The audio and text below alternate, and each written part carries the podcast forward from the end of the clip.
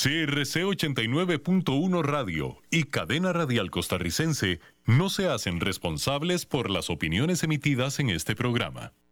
Es claro que estás escuchando un anuncio publicitario. Sin embargo, aquí están los hechos. De cualquier forma que se mida la calidad, el porcelanato es cuatro veces más resistente a la cerámica. Y si querés comprar porcelanato a precio de cerámica, solo hay una opción, y es Porcerámica, número uno en porcelanatos. Tiendas en Lindora y Coyol, porcerámica.com.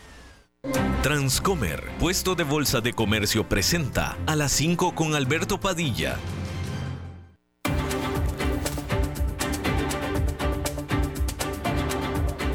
Inicia a las 5 con Alberto Padilla. Un programa diseñado con el objetivo de llevarte diariamente un tema de actualidad, acompañado siempre de reconocidos editorialistas, de lunes a viernes a las 5 de la tarde por CRC 89.1 Radio. A las 5 con Alberto Padilla.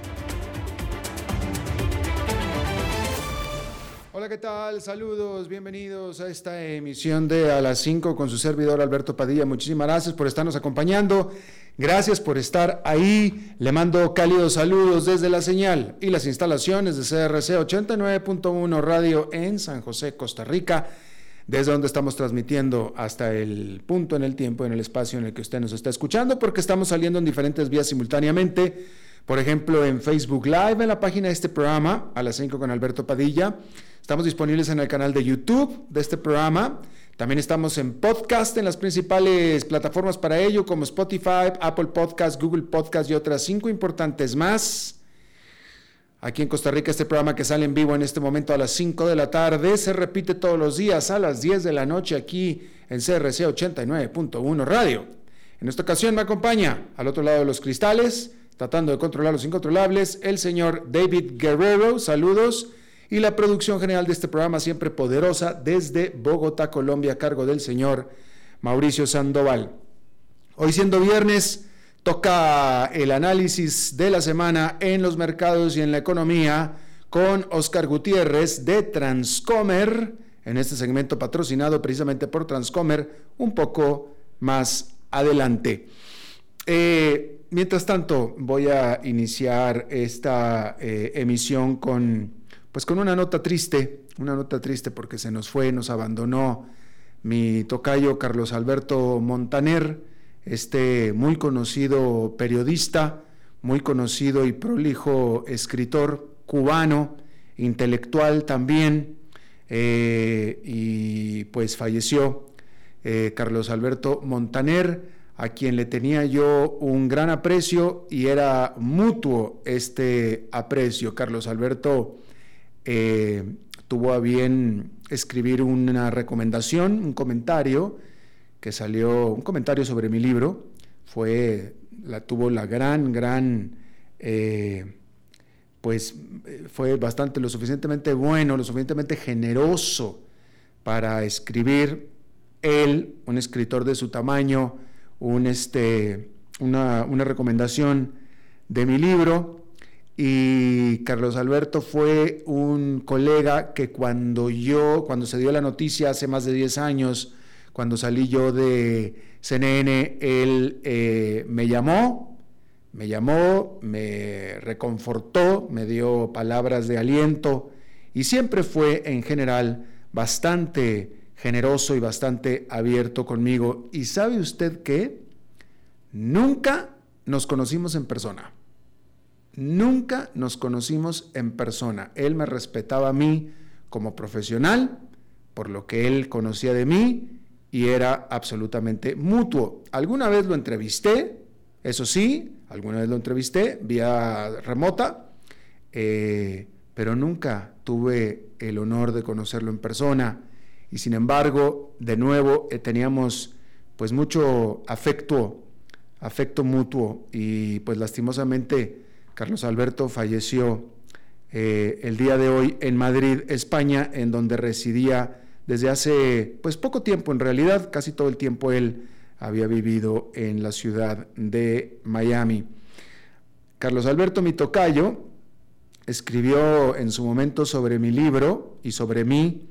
Él escribió, Alberto Padilla ha sido un agudo testigo y crítico del acontecer económico latinoamericano desde su particular atalaya, las cámaras de televisión, lo ha visto y comentado todo. Por eso es importante repasar este libro, Gran Perspectiva, imperdible. Esas fueron las generosas palabras de Carlos Alberto Mitocayo, Carlos Alberto Montaner, que pues ya está en este momento en un mejor lugar, aunque francamente se nos fue demasiado pronto. Bien, vamos a cambiar de tema. Déjeme informarle que, bueno, justo lo que estábamos eh, adelantando en la emisión de este jueves, en Brasil, la más alta corte electoral prohibió a Jair Bolsonaro, el expresidente de Brasil, el, el correr o el aspirar a un cargo de elección pública hasta el 2030. De aquí al 2030, Jair Bolsonaro impedido de aspirar o de poder tener un cargo de elección popular.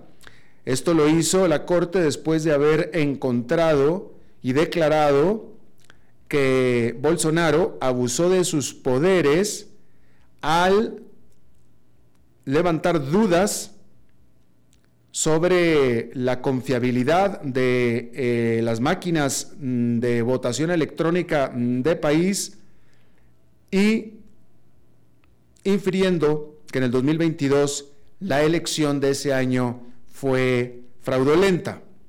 Hay que recordar que Lula, eh, que Bolsonaro perdió la elección, su reelección ante Luis Ignacio Lula da Quien había sido ya también presidente de Brasil y que en este momento es el presidente de Brasil. De tal manera que dentro de cuatro años Jair Bolsonaro no podrá correr para reelegirse a la presidencia. Tendrá que esperar ocho años hasta el 2030.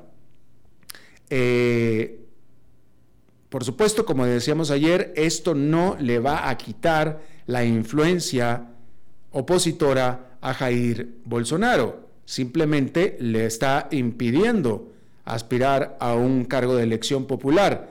Tampoco lo están metiendo a la cárcel. Él podrá seguir siendo oposición y seguirá siendo oposición y seguramente, como lo veíamos ayer, tendrá a quien él apoyar, por no decir poner, en la presidencia dentro de cuatro años entre los que se encuentra nadie menos que su propia esposa, Michelle. Así es que, por lo pronto, Jair Bolsonaro no puede por ocho años aspirar a un puesto de elección popular. Ahí está. Bueno, en Estados Unidos el presidente Joe Biden, eh, bastante atípicamente diría yo, afirmó que la Suprema Corte de Justicia malinterpretó a la Constitución al eliminar su plan de Biden de eh, alivio de deuda estudiantil, su programa de alivio de deuda estudiantil, el cual hubiera cancelado 430 mil millones de dólares en deudas a millones de estudiantes o eh, estudiantes y ex estudiantes en los Estados Unidos.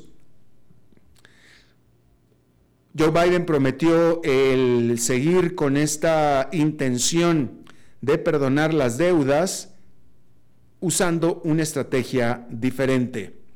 Hay que decir que la mayoría de los jueces de la Suprema Corte de Justicia, que son los eh, seis jueces de corte conservador, dijeron que al determinar o al decidir este programa, el presidente de los Estados Unidos, Joe Biden, simplemente se sobresalió de su propia autoridad. Es decir, que no tenía la autoridad para determinar ese programa. Así es que ahí está esa decisión, otra decisión más. En Francia, el ministro del Interior ahí dijo que 45 mil oficiales de la policía serían desplegados para tranquilizar las eh, manifestaciones violentas que se provocaron a raíz de la muerte de un eh, adolescente de 17 años de edad a manos de la policía. 900 manifestantes han sido arrestados hasta ahora, todos con una edad promedio de 17 años. Estas manifestaciones, estos eh, desmanes, comenzaron el martes en la noche y ya cobraron su primera víctima fatal, un muchacho de 19 años quien cayó del techo de un supermercado. Eh, a él no lo empujó la policía, ¿verdad? El gobierno federal de Francia también anunció que los servicios de autobús y de trenes urbanos no operarán en todo el país este viernes en la noche. ¿Por qué? Bueno, primero que nada para evitar la transportación de estos manifestantes y dos, porque una vez que los manifestantes se bajan de esta transportación, se voltean y los queman. Literalmente. Y bueno, la inflación en la eurozona cayó a 5,5% en junio. Eso es abajo del nivel de mayo, que era de 6,1%, para su tasa más lenta en lo que va de este año. Sin embargo, la inflación subyacente, a la cual se le elimina los volátiles precios de los alimentos y los combustibles, subió ligeramente a 5,4% y esto es arriba en un 0,1% en comparación con el mes anterior. Y por supuesto que esto es lo que seguirá animando a las autoridades monetarias del Banco Central Europeo a continuar con su racha de aumentos de tasas de interés la próxima durante su reunión de política monetaria en julio.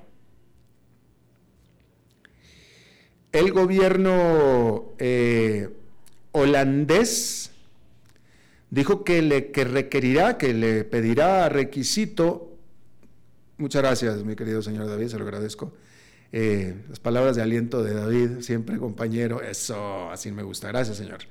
Eh, igualmente, por supuesto, muy correspondido. Le estaba comentando yo que el gobierno de Holanda dijo que le requerirá a las compañías el que saquen un permiso antes de poder exportar equipo para ser usado para crear eh, semiconductores avanzados. Específicamente, la empresa holandesa ASML, ASML, que es la más grande productora de máquinas de fotolitografía, las cuales usan luz para fundir los circuitos en las eh, barras de silicón, por no encontrar una mejor palabra, pero bueno, eso es así, eh, literalmente es lo que hacen los circuitos, los ponen en las eh, barras o cubos de silicón por medio de esta luz. Estas máquinas son críticas para la manufactura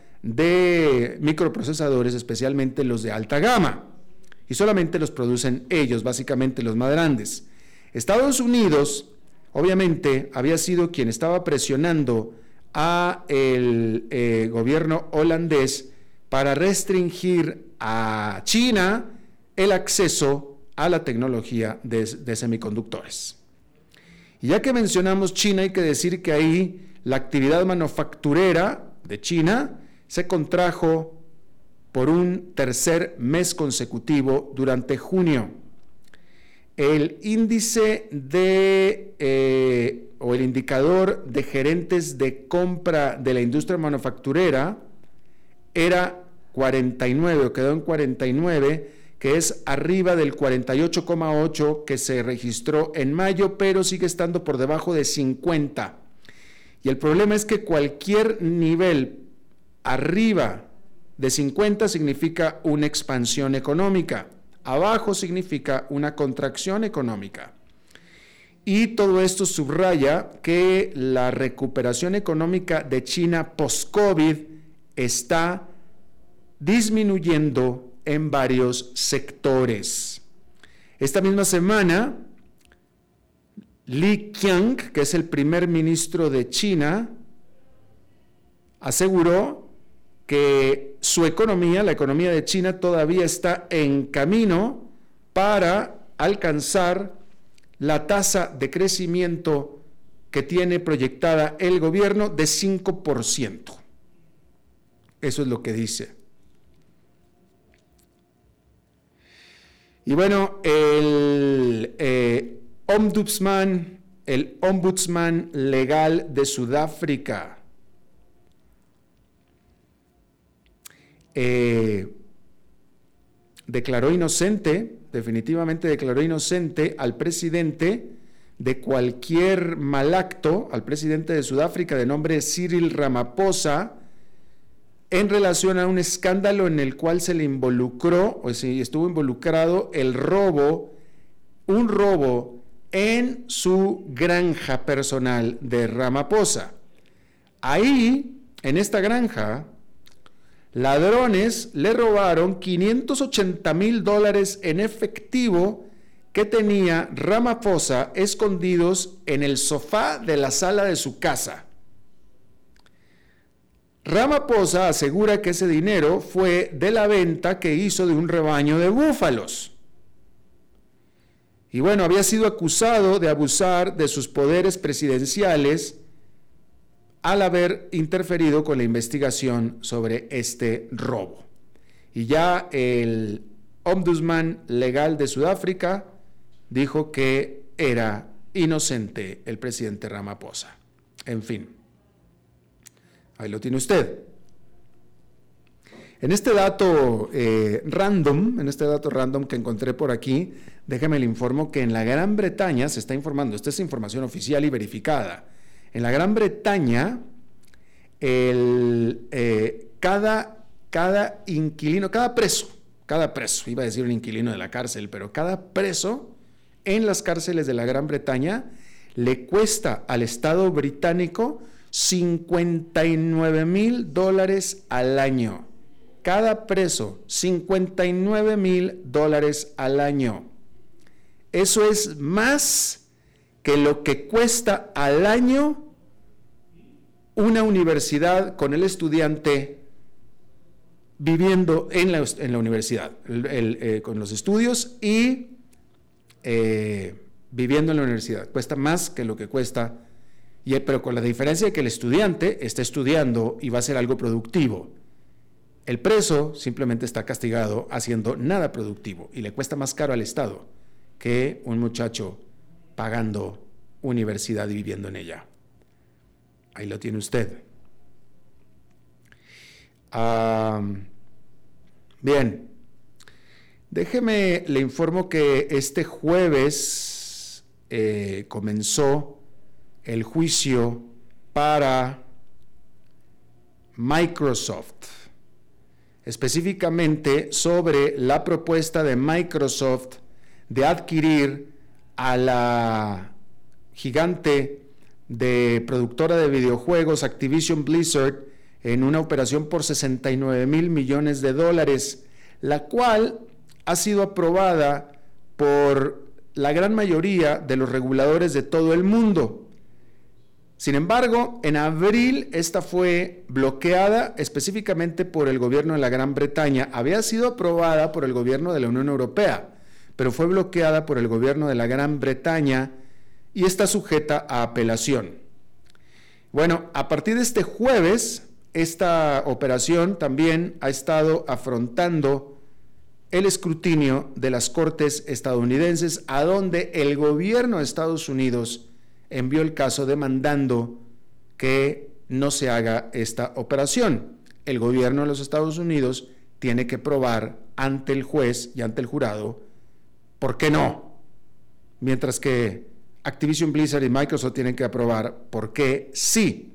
Ahora, en el caso de Estados Unidos, ¿por qué no? Bueno, los reguladores de Estados Unidos tienen dos preocupaciones principales a este respecto. Primero, el que Microsoft elimine los videojuegos de Activision Blizzard de plataformas rivales, específicamente de la PlayStation de Sony. Después de todo, ya Microsoft lo ha hecho antes con otras adquisiciones de otras empresas de videojuegos que ha hecho ya. Ante esto, Microsoft ofreció el hacer disponibles, el poner disponibles los títulos de Activision Blizzard por al menos una década, incluyendo también en el Switch de Nintendo, los cuales, o la cual no tiene juegos estrellas de Activision Blizzard como por ejemplo el Call of Duty. Sin embargo, esta propuesta mm, fue rechazada por el Federal Trade Commission, es decir, por las autoridades antimonopólicas de los Estados Unidos. La otra eh, temor es que Microsoft vaya a dominar los campos emergentes de los videojuegos por suscripción, así como los videojuegos en la nube. Eh, pensemos en algo así como los Netflix de los videojuegos, ¿sí? Sin embargo, estos, estos no son tanto como, no son como, no son tanto nuevos mercados, sino más bien como nuevas formas de competencia en el actual mercado de videojuegos, en, en el cual Microsoft solamente ocupa el tercer lugar, de tal manera que muchos especialistas al respecto señalan que el bloquear, el impedir esta fusión propuesta por Microsoft no va a preservar la competencia, sino que de hecho la disminuirá. Así es que ahí lo tiene usted. en otra nota hay que decir que eh, hablando de empresas, eh, como usted sabe y como se lo informamos aquí ampliamente, durante la pandemia hubo una explosión en las compras en línea. Quien no conocía compras en línea y quien no hacía compras en línea durante la pandemia, definitivamente las usó, ¿sí? Pero hay que decir que después de la pandemia y con los presupuestos de los hogares estando cada vez más afectados por la inflación y por las alzas de las tasas de interés, los consumidores están comprando menos. Y eso es un problema para los negocios que tienen que ver todo con las compras en línea.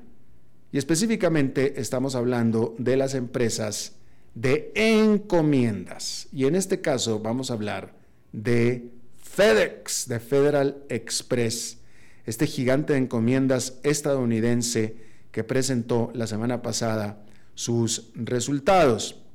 Hay que decir que FedEx está afrontando varias dificultades muy importantes.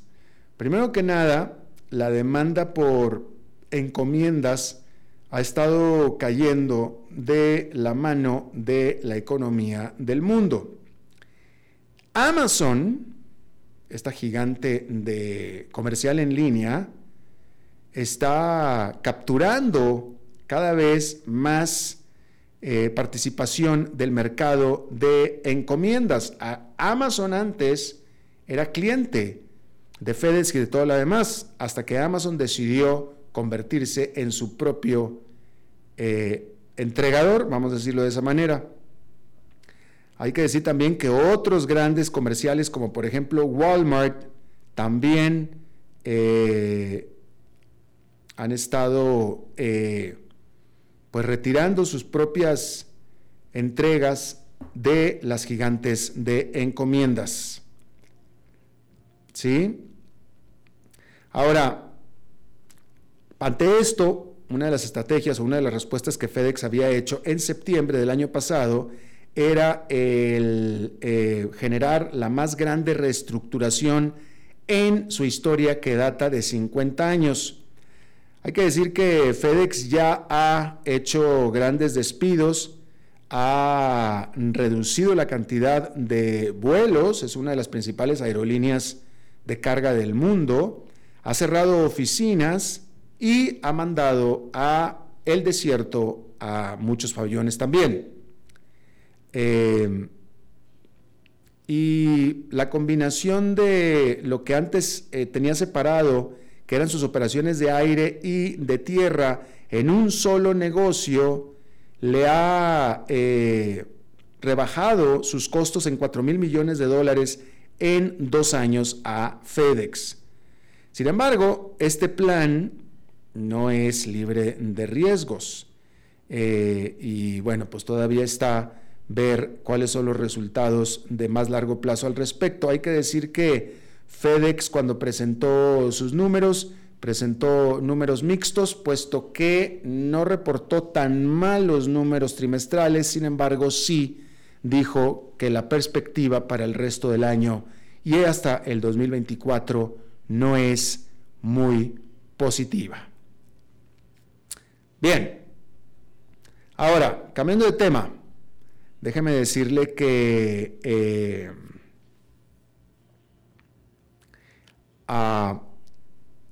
sobre, vamos a hablar de cerveza, pero vamos a hablar de la industria de la cerveza, porque ahora se está informando, ¿sabe usted cuál es la cerveza que más se vende ya en este momento, a partir de este mes? ¿Cuál es la cerveza que más se vende en los Estados Unidos? Déjeme le informo primero que nada que históricamente la cerveza que más se vendía y siempre se vendió más en los Estados Unidos había sido Bud Light. La Bud Light.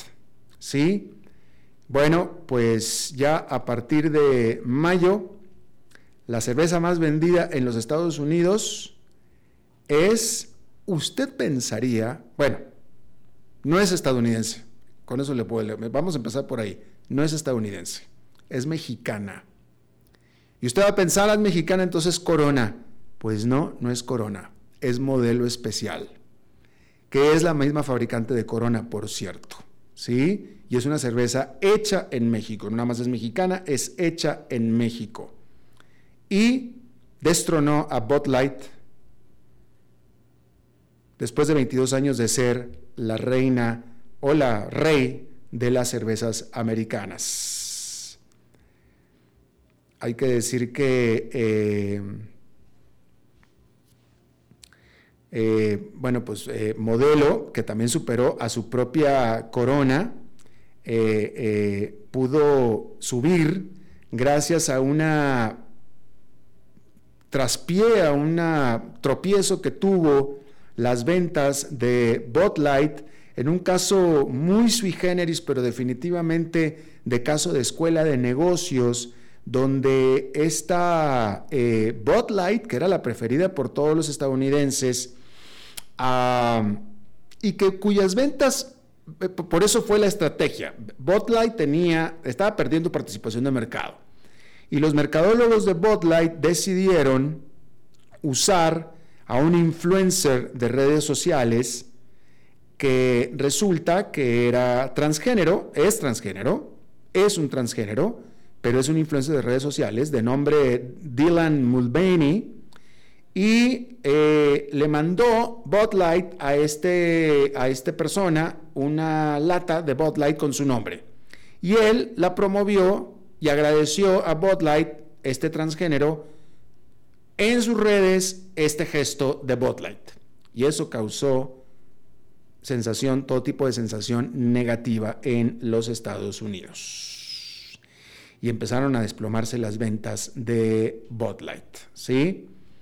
Hay que decir también, por otro lado, que eh, la subida de modelo, es decir, de modelo especial, también refleja en parte la creciente influencia en los Estados Unidos eh, definitivamente de la cada vez más próspera y numerosa y próspera económicamente comunidad de latinoamericanos, o sea, de mexicanos, pero pues también a una excelente campaña de publicidad, ¿no?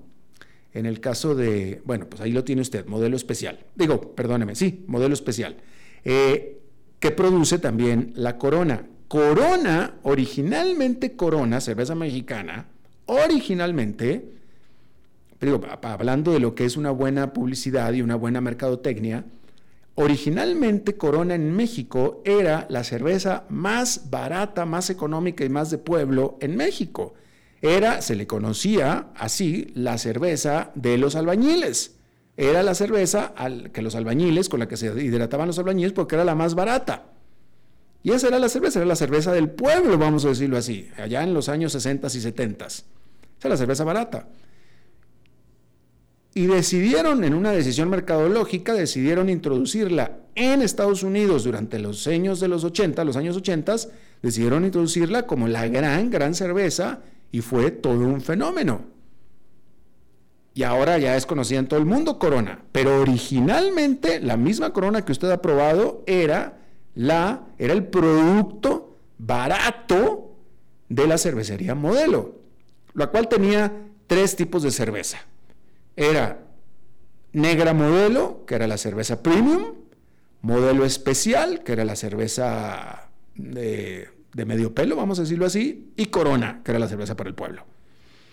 Y salieron al mercado de Estados Unidos y después mundial con Corona, supuestamente como un producto de muchísima calidad. Y todo producto de la mercadotecnia. No estoy diciendo que sea una cerveza mala, ¿eh?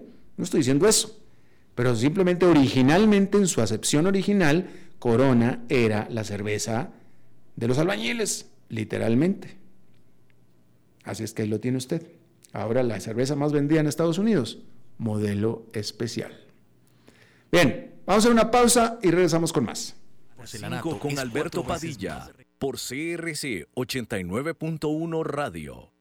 Es claro que estás escuchando un anuncio publicitario. Sin embargo, aquí están los hechos. De cualquier forma que se mida la calidad, el porcelanato es cuatro veces más resistente a la cerámica. Y si querés comprar porcelanato a precio de cerámica, solo hay una opción, y es Porcerámica, número uno en porcelanatos. Tiendas en Lindora y Coyol, porcerámica.com.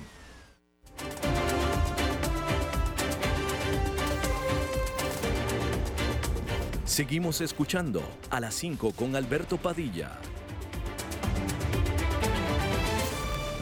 Bien, muchas gracias por continuar con nosotros. Bueno, es viernes y los viernes, como usted sabe, son el día de análisis de la semana en la economía y en la bolsa con Oscar Gutiérrez de Transcomer, quien ya está aquí y le agradezco muchísimo. Ahora, eh, eh, en esta ocasión especial, quien estaba buscando el análisis de eh, la bolsa y de la economía, en esta ocasión no lo vamos a hacer así, porque Oscar ha pedido y ha preferido que hablemos de otro tema y con todo gusto lo vamos a hacer. Hay que recordar que este es un segmento patrocinado por Transcomer.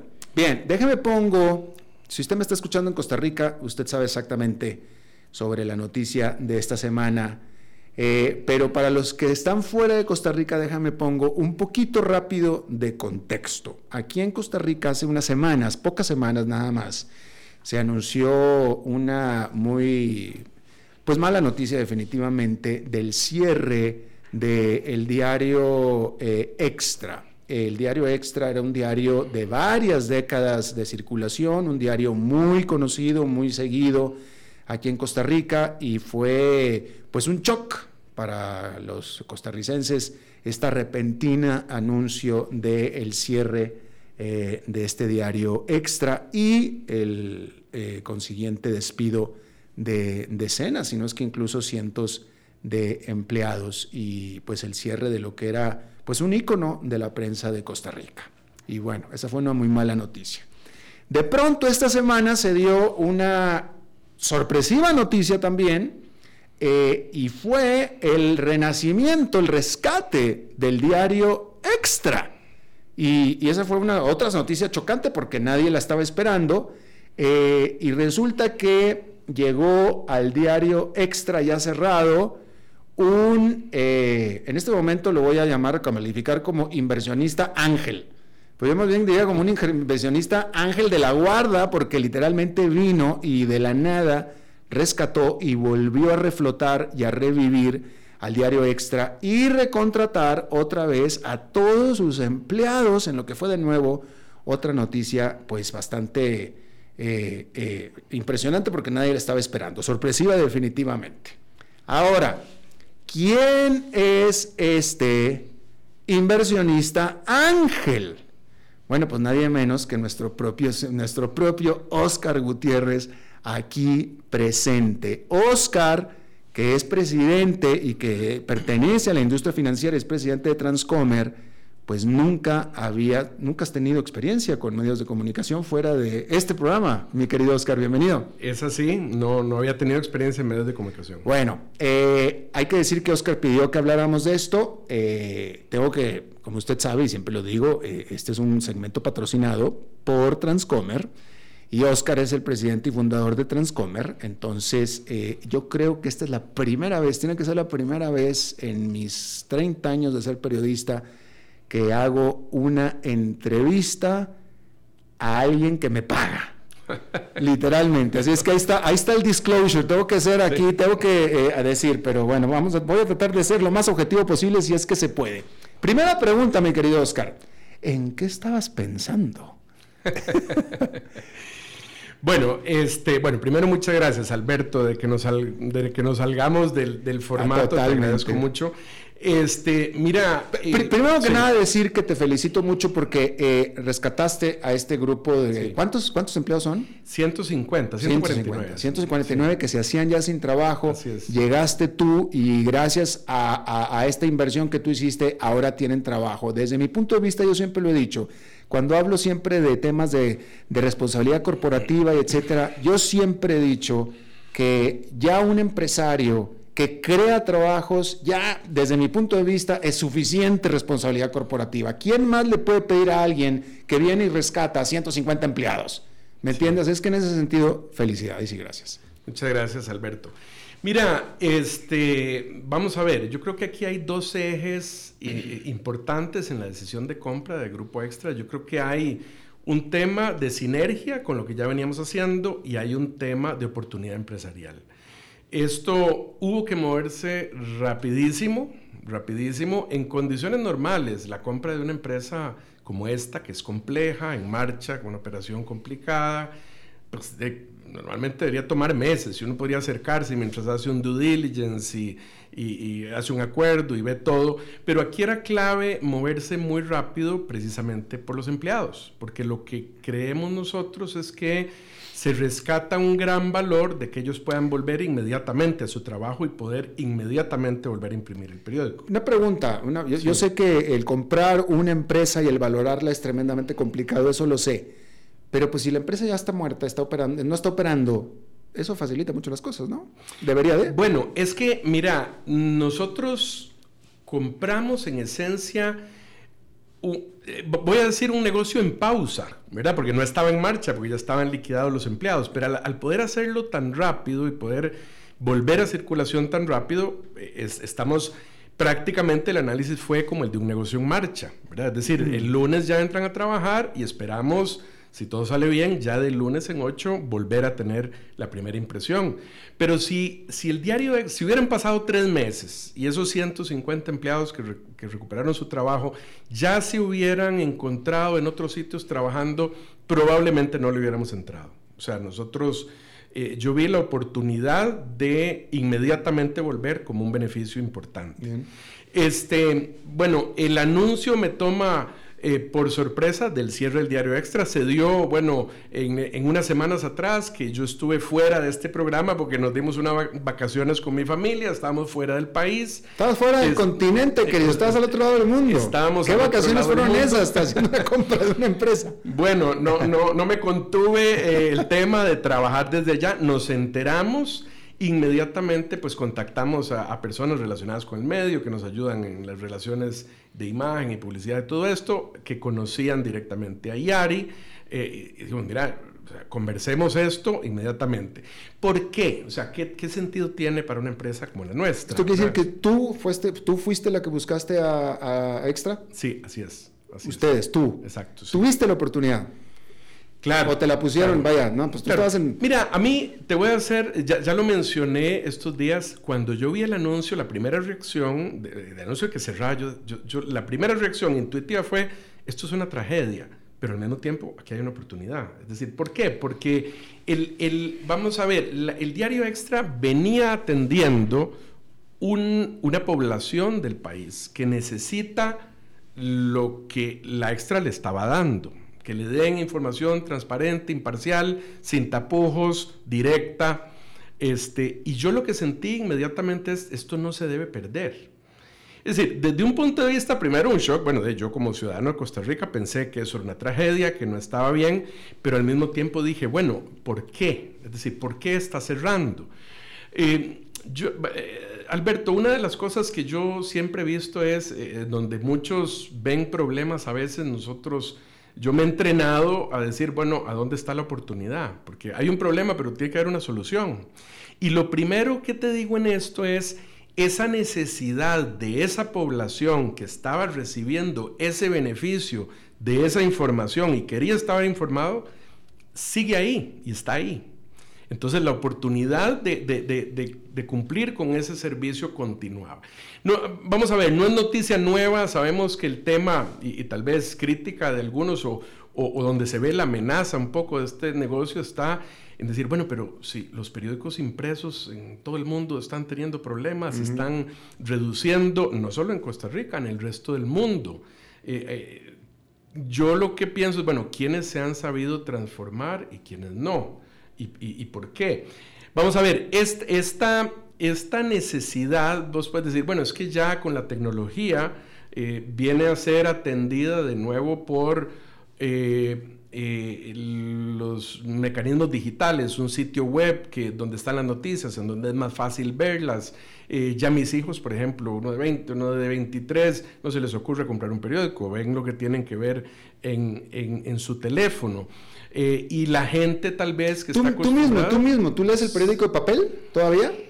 Eh, bueno, te voy a contar una cosa. Yo antes estaba suscrito y tenía disciplina y costumbre de ver el periódico impreso, lo tenía metido dentro de mi horario de todos los días. Antes, todo, yo también. Pero la pregunta es, ¿hace cuánto tiempo que no tomas tú un periódico de papel? Eh, compro de vez en cuando cuando veo algo que me interesa, pero no tengo la misma disciplina, no tengo esa suscripción. Pero tampoco lo hago digitalmente, Alberto. No veo. Ah, no. No, eso te iba a decir. Mm. O sea, yo no tengo la disciplina de decir, bueno, voy a venir, voy a desayunar, me tomo el café y abro un sitio digital donde vea todos los días las noticias. Más que los viernes. bueno, además te voy a decir, precisamente por eso cuando empezamos yo te dije, nos concentramos en la parte internacional, porque lo que sí hago todos los días es tomarme el café frente a, a CNBC viendo las noticias internacionales y no me, no me metía, ahora sí tendría que más en, las noticias locales. Déjame te pregunto, eh, en la cobertura, en la conferencia de prensa que ofreciste cuando hicieron el anuncio esta semana, Tú dijiste, y eso fue lo que, bueno, eso fue lo que te citan a ti a los medios todos diciendo que se queda primero que nada todo como está, la administración es la misma presidenta, la misma administradora, todo, todo, y que de hecho no cambia nada más, que algo, básicamente tú dijiste eso, que tú entras como inversionista y que todo lo demás permanece igual. Yo te pregunto, si cerró ese negocio era porque no era un buen negocio, por eso cerró. De hecho, de hecho por eso dijeron, no, estamos debajo del agua, no podemos seguir más. Entonces, eh, si esto es una inversión para ti, ¿no es cierto? Estás buscando rendimientos. Claro. Entonces, no puedes, si, si, todo va a quedar igual, vas a tener los mismos resultados, Oscar. No va a poder quedar todo igual. Sí, tal vez debía haber aclarado mejor en que lo que va a quedar igual sobre todo es la línea editorial, ¿verdad? Eh, lo que va a quedar inmediatamente igual, es decir, vamos a, a, todas las personas que están trabajando ahí, entran el lunes a venir a hacer lo mismo, porque yo, yo tengo que entrar y así lo conversé. Antes de la conferencia de prensa tuvimos una reunión con las jefaturas a mediodía y con todos los empleados a las dos y media. Lo primero que yo quería era comunicarles, vean, nuestra filosofía no es venir aquí a, reducir costos bajándoles el salario para nivelar esto, eh, no es venir a, a, decirles les vamos a quitar las vacaciones o lo que sea. No es un enfoque de reducir costos, es un enfoque de potenciar las capacidades que tienen todos ellos que saben a dónde les duele el zapato. Yo lo que les dije es, vean, los próximos no vamos a cambiar nada en este momento Primero, de la línea editorial yo no lo veo en un futuro cambiando, o sea, la idea es seguir atendiendo la misma necesidad de información apolítica, imparcial, transparente. Eso es lo que yo veo, la esencia de la extra no va a cambiar. La forma en que desde el punto de vista de empresa logramos ese objetivo sí puede cambiar.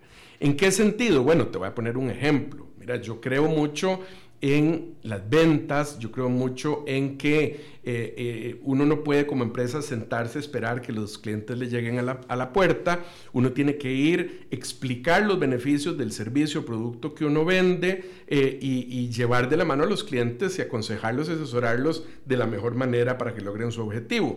Y te lo pongo de esta manera, nosotros en Transcomer en, en, tenemos alrededor de 100 asesores financieros colocando nuestros productos. Eh, la extra tenía tres vendedores, ¿verdad? Entonces, o sea, yo no veo cómo, o sea, una de las cosas que sí va a cambiar es fortalecer el equipo de ventas.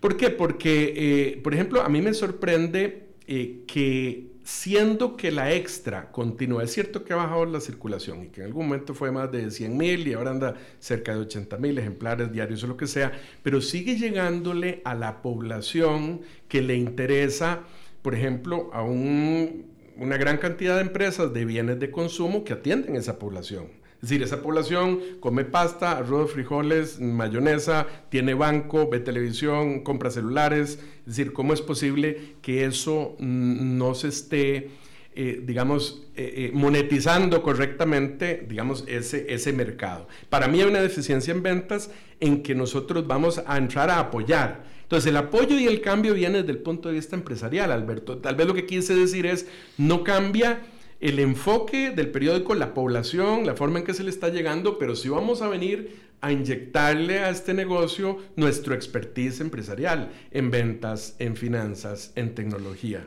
¿Qué puesto vas a tener tú aparte de dueño?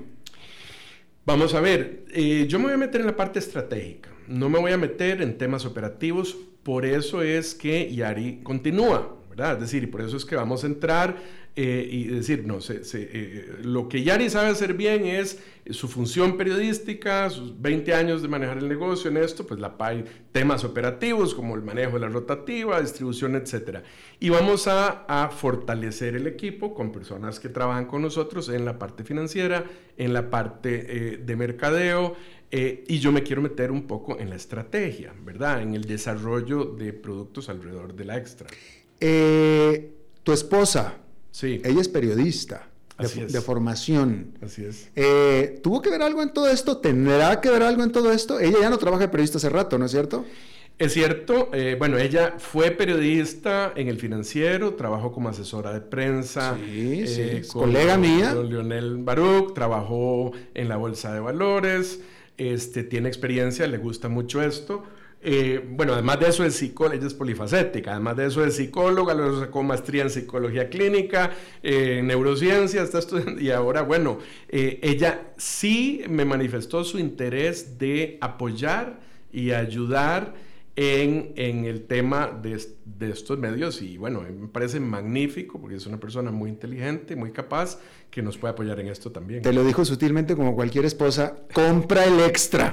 no, no, no, no, no, no, no fue así. Es más, eh, te soy honesto, ella en realidad se, han, se ha entusiasmado mucho con el proyecto porque, es decir, al involucrarnos y empezar a ver el potencial eh, este, que tiene este proyecto, ella dijo, mira, yo me interesa mucho participar y ayudar y apoyar y bienvenido sea, ¿verdad? Entonces sí, sí ella probablemente, pero no en la parte operativa, ¿verdad? O sea, lo que queremos es desde el área de Transcomer ayudar igual en la parte estratégica. Eh, eh, entiendo, tú comp compraste e invertiste, pues, y todos los empleados que habían sido, que habían perdido su trabajo, todos regresaron, básicamente todos. Casi todos, casi todos. Casi Vamos todos. Eh, sí. eh, casi todos. Eh, uh -huh. A la hora de ya evaluar cómo están las cosas, etcétera, muchas veces tienen que tomar decisiones en la plantilla laboral. Sí. Mira, cuando, cuando Yari tomó la decisión de cerrar el proyecto, el, el, el, sí, el proyecto, el periódico, Primero es importante recalcar que se liquidó a todo el mundo, no quedaron, sí, o sea, no, sí, no, quedó ningún tipo de, de, obligación laboral, no quedaron, o sea, la empresa quedó limpia de deudas absolutamente. Este, cuando surgieron las conversaciones, yo mismo fui el que motivé a Yari, aunque todavía no habíamos logrado finiquitar todo, decirle, me parece importantísimo que eh, llamemos a una reunión de los empleados. Eh, y en realidad la conferencia de prensa surgió ahí porque dijimos, bueno, no, si vamos a venir y comunicarle a los empleados, este, de, tenemos inmediatamente que hacer la conferencia de prensa, porque si no va a, salir la información y, y, no vamos a, a, comunicar exactamente lo que queremos comunicar de este negocio. ¿Y por qué llamar a los empleados? Bueno, porque no queríamos que se colocaran en otro lado, porque el objetivo era volver a abrir lo más rápido posible. Este, y bueno, yo me encontré con eh, una actitud increíblemente positiva, fue muy emocionante para mí. Yo salí, eh, eh, como te digo, fueron casi todos, ella había liquidado a todo el mundo y los llamó prácticamente a todos, con algunas excepciones, y también había algunos que ya habían logrado encontrar trabajo en otros lugares, y esa es la razón por la que no están todos. sin embargo, bueno, cuando nosotros volvimos, yo me imaginé, bueno, pues las personas van a estar aprensivas con esto que te decía, me dirán, ¿quién irá a ser este señor? ¿Verdad? Eh, ¿Vendrá aquí a, a, pretender que trabajemos más horas o bajarnos el salario o qué? No, yo lo primero que les comuniqué es, precisamente, no se van a cambiar eh, las condiciones laborales de nadie, el enfoque mío es venir a sumar, no a restar. Es decir, quiero hacer un trabajo en los próximos tres meses de visitarlos a todos, conocerlos a todos, entender lo que hacen, no para venir a decirle a Yari que me cambie operativamente, sino para entender de ellos mismos que conocen el negocio desde, desde adentro, ver a dónde les duele el zapato, a dónde hay posibilidades de mejora, evaluarlas ya después en un análisis macro y venir a implementar este, eh, cambios positivos. Pero ya tenemos ideas, Alberto, de cosas que se pueden hacer. déjame ponerte solo este ejemplo. El sitio web de Diario Extra es el cuarto en el país sitio web relacionado con media, eh, eh, medios perdón, Y, noticias en el país. El primero es Cereoy, luego La Nación, La T y luego Diario Extra y, y recibe 1.800.000 visitas al mes. Eso es mucho. Es bastante. El, el, en Facebook, el diario Extra tiene 1.100.000 seguidores. Es el segundo en el país, en el mismo sector.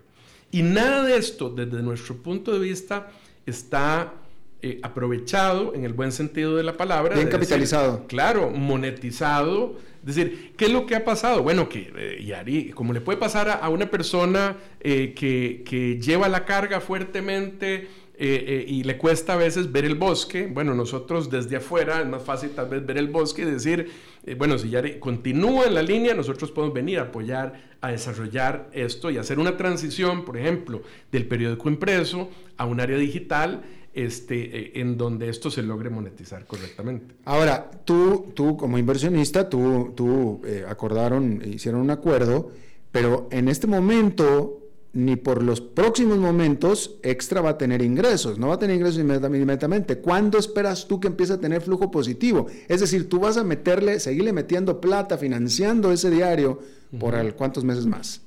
Bueno, eh, cuando se cerró tenía un déficit eh, nosotros creemos que eh, se le puede dar vueltas de déficit en relativos pocos meses. O sea, hay algunas medidas que pueden ser muy rápidas, que tienen un efecto positivo, eh, son directamente la parte de ventas. Es decir, cuando cerró estaba en cero publicidad. Nosotros sentimos que, hay, mm, que podemos entrar y, relativamente rápido empezar a apoyar eso con, con estrategias agresivas de ventas. Eh, el, tema del periódico, por ejemplo, la parte impresa, eh, que algunos tal vez no comprenden, es si yo lo tomo estrictamente desde los costos directos de impresión, ¿verdad? si yo digo, bueno, ¿qué es lo que cuesta imprimir el periódico?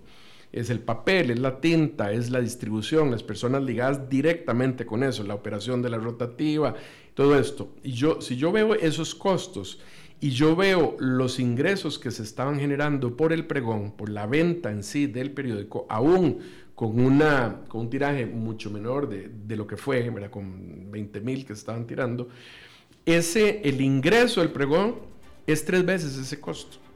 Lo que quiere decir que no tendría ningún sentido, por ejemplo, que vos me dijeras, bueno, cerremos eh, la impresión del periódico y se sigue solo con lo digital. No, es que en este momento esa impresión está contribuyendo financieramente al negocio.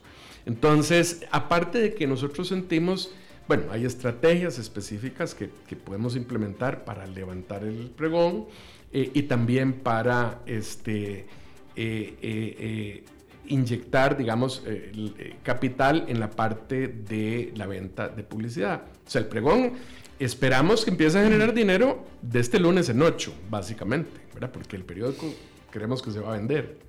Bueno, pues eh, hay que decir que ¿cuánto tiempo llevamos en este segmento, Oscar?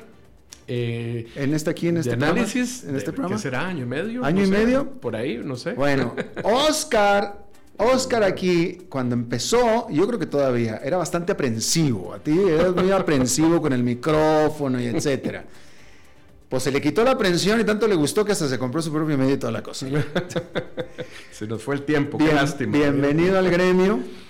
Eh, lo que sí va a ser con toda seguridad, ¿no? esperemos que te vaya muy bien financieramente hablando y que todo resulte y que todo el mundo tenga trabajo y que todo el mundo tenga ganancias y ingresos. Pero lo que sí va a ser definitivo es muy divertido es un reto, pero nos encantan los retos, Alberto. Es muy aburrido hacer lo, que hacen todos. Va a ser muy divertido, eso que ni que. Por este asunto de los medios es muy divertido. Es frustrante y todo, pero si la haga.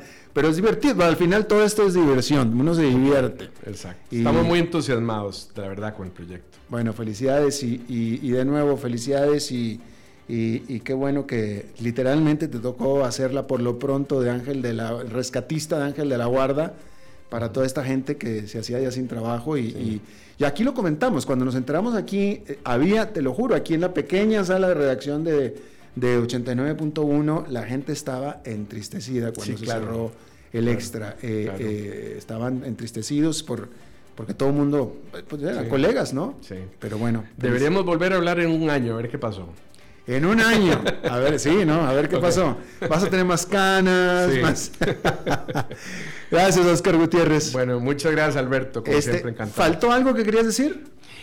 Eh, bueno, pero no lo hacemos en un minuto, así que mejor en otra ocasión. Sí, faltó algo, no lo hacemos en un minuto, no. Este, pero tenemos tiempo, dilo, dilo, dilo. ¿Qué, qué, es lo que faltó? No, no, yo creo que hay eh, sinergia con nuestro grupo. Habías hablado de sinergia, sí, Nosotros queríamos, eh, parte de la filosofía en Transcomer es que no se necesita ser millonario para invertir en proyectos de bienes raíces, que, que cualquiera tiene la posibilidad y ese es un, eh, eh, el valor que nosotros estamos intentando educar a la población en ese sentido.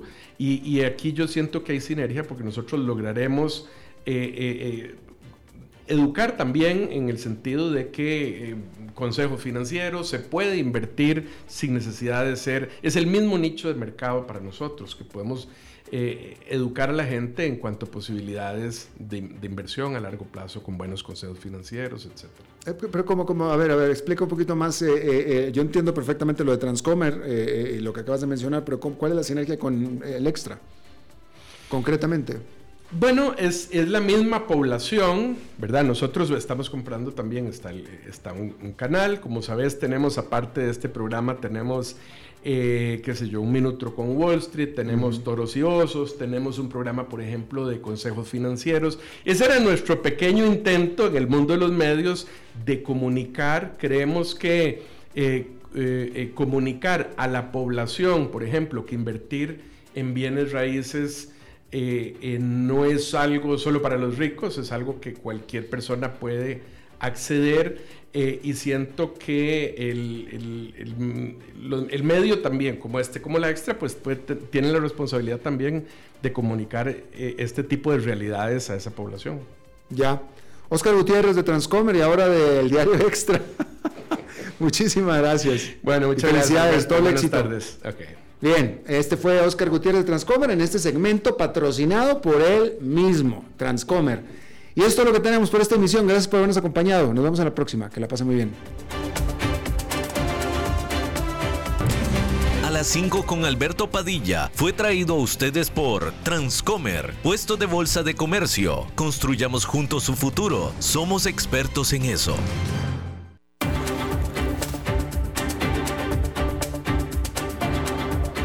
Concluye a las 5 con Alberto Padilla